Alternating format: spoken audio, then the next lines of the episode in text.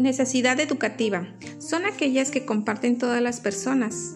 Este tipo de necesidad se compone de los aprendizajes esenciales para el desarrollo personal y socialización.